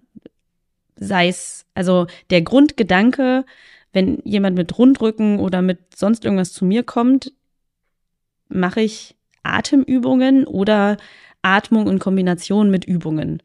Ja, Mhm. dass ich dann Okay. sage, okay, ich schaffe Räume dort, wo keine sind oder wo ich Ja. ähm, Platz brauche.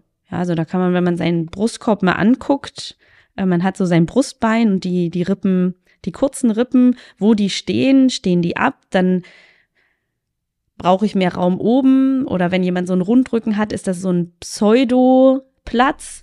Mhm. Ja, Mhm. da, Ähm, meistens sind die dann vorne sehr eingefallen und brauchen da einfach mehr Weite. Ja, also deswegen jede, deswegen fand ich das so schön. Wir haben unsere Session hier heute nämlich auch mit einer kleinen Atemübung begonnen. Und dann dachte ich so, ja klar, warum nicht? Weil in meinem Training ist es auch in meinem persönlichen Training absolut, also ja, schon Routine, da denke ich gar nicht drüber nach. Ich fokussiere mich, ich fokussiere mich, da fällt es mir überhaupt nicht schwer, mich auf meinen Körper zu fokussieren, Kopf aus, ich bereite mich auf das Training vor und dann geht's los. Mhm. Mhm. Warum nicht sonst auch im Alltag oder in regelmäßigen Abständen, um einfach mal ein bisschen in, in Kommunikation mit sich selber zu treten? Ja, vor allem diese Kommunikation darf man auch erstmal lernen. Ja, was, was super wichtig ist. Ähm, das einerseits, also klar beeinträchtigt ja auch unser Körper, unsere Biomechanik und unsere Struktur, die Atmung. Ja, also wenn du einen Rundrücken hast, kann der Brustkorb gar nicht, also das Zwerchfell auch gar nicht richtig sich ausdehnen. Ja, die Lunge gar nicht.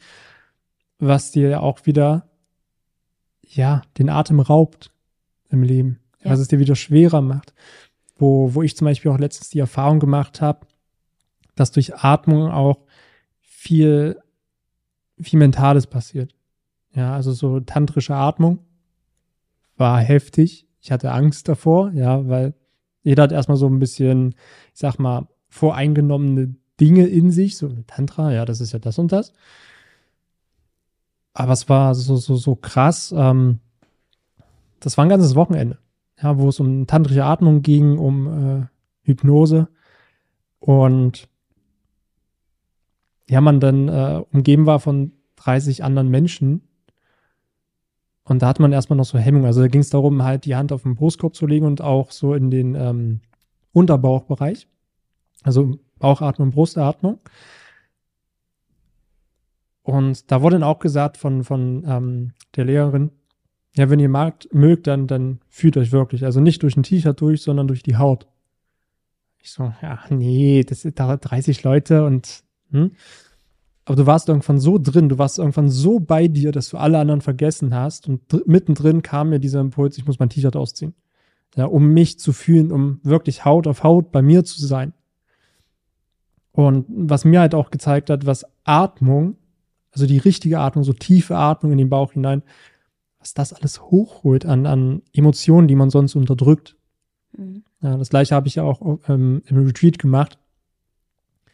Da kamen Dinge hoch, die lange verborgen blieben, wo man sagt, okay, ja, ich verstehe, ich sollte sie fühlen, aber da ist ja immer noch dieser Verstand dazwischen, der sämtliche Kompensationsmuster hat. Was aber hier ein Tool ist, schneller an diese Gefühle ranzukommen, die man sonst unterdrückt, die zu Stress, Verspannungen, Kompensation, Essen, Übergewicht führen. Ja, also Atmung, boah, Riesenthema, super wichtig, ist bei dir in deinem Kontext mit drin und bei mir ganz genauso. Ja, also da sind so, so viele Verbindungen. Ja, hat ja auch was von Kontrolle abgeben. Sei es jetzt an den Trainer, wenn da ist eine Gruppe, die sieht mich dann plötzlich verletzlich. Ja, ja. Da kann ja auch alles Mögliche passieren. Ich habe die Gedanken, wenn du von Hypnose sprichst, auch. Ja. Ähm, so nach dem Motto, dann macht er ja irgendwelche Sachen mit mir vielleicht, ja, Ja. äh, verwandelt mich in Huhn. ja, nee, aber ähm, ja, so dieses Vertrauen. Und dann ist es ja auch wieder Vertrauen in sich selber, so die Kontrolle des Verstandes abgeben Mhm. und dann mal zulassen, was da denn hochkommen kann. Ja, ja. Ja. Ja, Kontrolle können wir nur abgeben, wenn wir vertrauen. Mhm. Uns selbst und dem anderen. Welche Frage habe ich dir gestellt, bevor wir hier die Aufnahmen gestartet haben? Ja, Wie sehr vertraust du mir? spannend. Da Ja. schließt sich der Kreis. Da schließe ich wieder den Kreis. Ja, weil auch im Coaching, pff, A, ich muss niemanden kontrollieren. Ich habe gar nicht das Bedürfnis, andere Menschen zu kontrollieren oder die Menschen, die mit mir zusammenarbeiten, weil es ist alles in der Vertrauensbasis. Ja, es gibt genug, die dann halt sagen, okay, gut, ja, jetzt zeig mir, wie viel du gegessen hast. Ja, jetzt schick mir mal dies und jenes und hast du denn ein Training gemacht und sowas. Wo ich sage, pass auf, ich gebe dir das. Mach mal. Und dann vertraue ich auf deine Ehrlichkeit, weil am Ende ist es deine Verantwortung. Und ich möchte dir nicht Verantwortung wegnehmen, indem ich dich kontrolliere. Ja. Sondern ich möchte dir Verantwortung zurückgeben, damit du Verantwortung für dich übernimmst. Ich möchte dir Vertrauen schenken, damit du anfängst, dir zu vertrauen. Und ich möchte, dass du ehrlich bist. Zu mir und zu dir selbst. Das ist eigentlich schon, worauf es ankommt. Also wo ich etwas lehre, ohne es zu lernen. Super wichtig. Das ist ja genauso wie ähm, hier Zeitstempeln. So. Ja, ja. Ja, ähm, du gibst die Verantwortung ab. Das heißt, du machst in dieser Zeit dann auch andere Dinge, ja, wahrscheinlich, die jetzt dann nicht so effektiv, effizient sind. Und ja, sei es jetzt, ob es jetzt ein Ernährungstagebuch ist oder in, welch, Mhm. in welchem Bereich auch immer man diese Kontrolle einsetzt. Ja. Ich halte die ah, jetzt nie, nie für gut. Ich sag einfach mal nie. Vielleicht fällt mir, ihr könnt ja drunter kommentieren, falls ihr es anders seht. Ja. ja. Nee, aber das ist so, Was nicht heißt, es soll keine Regeln geben. ja, das ist was anderes. Also ähm, ich nenne es mal Rahmen. Rahmen, ja, genau. Ja, Rahmen man klingt gut, einen ja. Rahmen hat. Also ich habe auch für mich in meinem Coaching einen Kodex. ja. Ja, wo ich sage, okay, gut, das ist der Rahmen, in dem wir uns bewegen. Das ist der Raum, in dem wir sind. Klar, der hat Wände. Super wichtig, damit wir uns auch abgrenzen können, damit ich einen sicheren Rahmen schaffen kann. Der hat auch Regeln. Ja, zum Beispiel dieses gegenseitige Vertrauen, dieses gegenseitige Öffnen. Also nicht nur von demjenigen, der zu mir kommt, sondern auch, dass ich mich öffne. Weil das ist auch Vertrauen. Und wie soll mir jemand vertrauen, wenn ich ihm kein Vertrauen schenke? Ja, das ist genauso, wenn ich Dinge von mir teile. Ja, das kann ich ja nur, wenn ich dir vertraue und vor allem, wenn ich mir vertraue. Super wichtig. Ja, und das sind so eine Grundbasics, die, die ich wichtig finde für das ganze Leben, unabhängig, was jetzt Ernährung und Abnehmen abge äh, angeht. Ja, sondern ich kriege nämlich in letzter Zeit das Feedback letztens äh, von einer Kundin, ja, okay, ich sehe dich so ein bisschen wie, mein Lehrer. Boah, da kam bei mir sofort Widerstand. Ich sag, äh, Schulsystem, Lehrer, ich weiß nicht. Aber wir konnten es dann wieder ein bisschen einordnen. Da habe ich gemerkt, oh, ich habe damit ein Thema. Mhm. Ich möchte kein Lehrer sein. Ich möchte niemand sein, der dich front beschallt. Ich sehe mich selber als Wegbegleiter. Aber nicht als Lehrer, der vor dir steht. Mhm. Ist ja Ja. die Frage, Lehrer war früher vielleicht auch noch mal ein bisschen was anderes, so wo eher Mentor und die begleiten dich ein Stück mit und dann machen sie ihre eigene Schule auf Ja, oder ja. haben ihre eigenen ähm, Schüler. Ja. Ja. Ist wieder, was du daraus machst, dann aus dem, aus dem Begriff Lehrer, ja. ja. Oder was oder welche Assoziation, Ist. ja. Ja, weil wenn Lehrer mich triggert, dann habe ich ein Problem mit Lehrer. Ja, ja. Ja, oder äh, nicht als Lehrer ähm, gesehen zu werden. Mhm. Ähm, ja, aber das ist halt so, so das Spannende, warum auch Feedback so wichtig ist. Ja, okay, also ich werde anscheinend, ich, ja, Wahrnehmung muss man teilen. Ja, Ja. ich habe eine gewisse Wahrnehmung von mir, aber wie mich andere wahrnehmen, keine Ahnung. Ähm, wo ich dann auch so merke, okay, ja, ich, letztens eine Kundin, die angefangen hat, ja, ich sehe das hier als Ausbildung. So, okay. Ja, Ausbildung für etwas, was ich ja nie gelernt habe. So Thema Ernährung und sowas. Oder ähm, eine andere Kundin nennt es auch so die Schule des Lebens. Sie geht zu mir in die Schule des Lebens. Ja, weil man es nie gelernt hat. Wo, da habe ich auch wieder so, so einen Punkt, wo ich sage, ja, ich will mich ja gar nicht so hochstellen. Also ich bin jetzt nicht der Lehrer des Lebens, weil ich bin selbst ein Schüler des Lebens. Und das ist so, als ob, keine Ahnung, ich bin jetzt nicht der Schulleiter, der dir erzählt, wie das Leben funktioniert, weil ich bin selbst ein Schüler. Aber ich gehe vielleicht in die zehnte Klasse und du gehst in die dritte Klasse. Aber der Zehntklässler kann dem Drittklässler etwas beibringen. Aber er ist nicht der Lehrer. Ja. Verstehe ich. Ja. Deswegen habe ich, glaube damit ein Thema. Mhm. Weil ich mich niemals nicht über auf jemanden stelle. Augenhöhe ist, ja. Genauso wie wir jetzt hier gerade sitzen auf Augenhöhe. Genauso wie wir vorhin die Lautstärke eingepegelt haben, dass wir auf Augenhöhe unterwegs sind. Das ist mir super wichtig und ich merke, wie es immer wieder in meinem Leben vorkommt. Weil es ein Wert ist, der mir wichtig ist. Mhm. Ja, mit Menschen auf Augenhöhe zu sein und nicht drüber zu stehen. Ja. Mega spannend. Johanna, es Martin. sind jetzt anderthalb Stunden. Mhm. Krass, wie die Zeit vergeht. Hat sich nicht so angefühlt. Ja. Könnten wir das nächste Thema aufmachen, Thema Zeit. Aber Ich, wir müssen jetzt gar nicht Genau. ins Philosophieren kommen, weil es sollte doch noch irgendwo hörbar sein. Also wenn du gerade in der Küche stehst, im Auto fährst, vielleicht auf der Autobahn unterwegs bist, vielleicht hast du die Zeit dafür. Wenn ich stücke das gerne auch für dich. Wenn du sowieso bis hierhin gekommen bist, herzlichen Glückwunsch. Wenn nicht, dann hören wir uns vielleicht später oder in einer anderen Folge.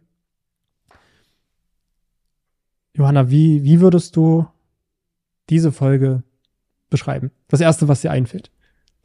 Im Moment. Stark. Weil ich tatsächlich, als wir eingangs diese Atemübungen oder kleine Meditationen gemacht haben, mir es super schwer fiel, diese ganzen Gedanken in meinem Kopf irgendwie wegzuschieben und immer wieder wegzuschieben und die kamen immer wieder auf und ach, ich muss mein Kind noch von der Kita abholen Mhm. und ja, ich so diese ganzen, Klar. diese ganzen Zukunftsgedanken. ja, ja, genau. War gar nicht. Ich habe irgendwann mal gedacht, ja, wie lange reden wir denn jetzt schon? Aber sonst nicht. Okay. Also es war krass. Sehr schön. Für mich war es stimmig, Mhm. verbunden. Mhm. Hm, noch was? Bock auf mehr. Bock auf mehr. Also, falls Ja. ihr auch Bock auf mehr habt, müsst ihr die Genau. auf jeden Fall mit fünf Sternen bewerten, die Folge. Warte, kann man auch folgen mit fünf Sternen? Ich weiß gar nicht, ich glaube nur den ganzen Ich Podcast. glaube, den ganzen Podcast. Genau. Oder falls ihr noch Anregungen und Fragen habt, dann unten rein und dann können wir beim nächsten Mal drauf eingehen. Ich gehe jetzt einfach davon aus, es gibt noch eine nächste Folge. Bin Ja, jetzt mal klar. so frech. Warum nicht? Ja, also ist ja unsere zweite Folge. Die erste Folge kam ja bei dir auf dem Podcast. Ja. Äh, du hast ja auch einen eigenen Podcast. Ich habe einen eigenen Podcast. Der heißt Inspire Motion. Tatsächlich, ich musste die, die ganze Zeit ganz, ganz häufig daran denken. Ähm, ich habe, als ich angefangen habe, mich selbstständig zu machen, dann habe ich so überlegt, ja, wie heißt du denn und hm. Und also ich weiß, wie ich heiße, aber aber ich habe immer so diesen Gedanken oder diesen Wunsch, so etwas Größeres zu schaffen. Und da bin ich auch dran und habe dann dieses Inspire und dann kam Inspire Motion wegen Bewegung Mhm. oder auch Mhm. Emotion. Man kann ja aus Motion ganz viel machen. Ja, Und der Slogan ist Inspire your mind, create your shape. Und weil mir das halt auch so unheimlich wichtig ist, dieses ganzheitliche, ich weiß, dass meine per, ähm, Ex Expertise nicht in allen Bereichen sein kann. Mhm. Geht gar nicht, wäre gar nicht authentisch. Ähm, ich habe mich auf das Körperliche spezialisiert, aber deswegen ist mir so dieses ganzheitliche so wichtig und ich weiß, dass das eine nicht ohne das andere geht. Und ja. Ja, das, das kam mir dann so, so häufig jetzt auf und ich habe auch, mir kam äh, um diese Zeit äh, der Flamingo so als Tier ganz häufig im Traum so und deswegen ist der Flamingo auch in meinem Logo und wegen Balance, Mhm. Mhm. ja, und äh, oder auch der Phönix, der aus der Asche steigt, ja. Mhm. Also das hat jetzt gerade so wieder so Sinn gemacht, weil ich mit diesem Logo oder auch mit diesem Slogan so ein bisschen gestruggelt habe in letzter Zeit, weil hm, ich verkaufe ja eigentlich nur mich und warum gibt's denn dann dieses Inspire Motion? Aber irgendwie jetzt gerade durch diese Folge heute Mhm. Also was auch immer da noch so kommt, das, es passt schon. Das ist eine ja, Reise. Das ist stimmig. Genau. Ja. Okay. Sehr schön. Also, wenn ihr Lust habt, mehr von Johanna zu hören und sie macht auch sehr interessante Interviews mit wieder anderen Leuten. Also, wenn du deinen Horizont erweitern willst, wenn du mehr über dich selbst auch lernen möchtest, schau auch gerne bei Johanna vorbei. Spire Motion. Ich denke mal überall, wo es Podcasts gibt. ja, Genau. Spotify und ähm, iTunes, ja. Also einfach überall. Mhm. Also kannst du direkt gleich mal suchen, kannst du mal ein bisschen durchschmökern und dir mal das raussuchen, wo du sagst, hey, das spricht mich gerade an. Wenn nicht schon gerade deine Ohren blutig sind von anderthalb Stunden, ja, hör gerne mal rein. Mega interessant. Dann, Johanna, vielen, vielen Dank für sehr interessante anderthalb Stunden. Vielen Dank an den Zuhörer, der auch jetzt noch dran geblieben ist. Du wirst dir hier an diesem Punkt schon so viel mitgenommen haben. So viel. Und dank dir auch selbst, dass du dir selbst diese Zeit schenkst, dir das anzuhören. Weil am Ende kümmerst du dich um dich selbst, wenn du dich mit dir selbst beschäftigst. Super wichtig. Dann danke ich dir für deine Zeit. Und ja, wir hören uns in der nächsten Folge. Und dann wahrscheinlich erstmal wieder eine Solo-Folge. Da hast du den Vorlieb mit meiner Stimme. Und dann bestimmt auch noch mal das ein oder andere Mal mit Johanna. Tschüss. Okay? Macht's gut. Ciao. Ciao, ciao. Vielen Dank, dass du dir die Zeit genommen hast, diese Folge zu hören. Wenn du noch mehr von mir erfahren möchtest, dann schau auch gerne auf meinem YouTube-Kanal oder Instagram vorbei. Die Links findest du in der Beschreibung dieser Folge. Dort findest du noch weitere spannende Themen, damit du dich in deinem Alltag wieder wohler und leichter fühlst. Dann wünsche ich dir jetzt noch einen schönen Tag oder auch Abend und wir hören uns natürlich wieder in der nächsten Folge.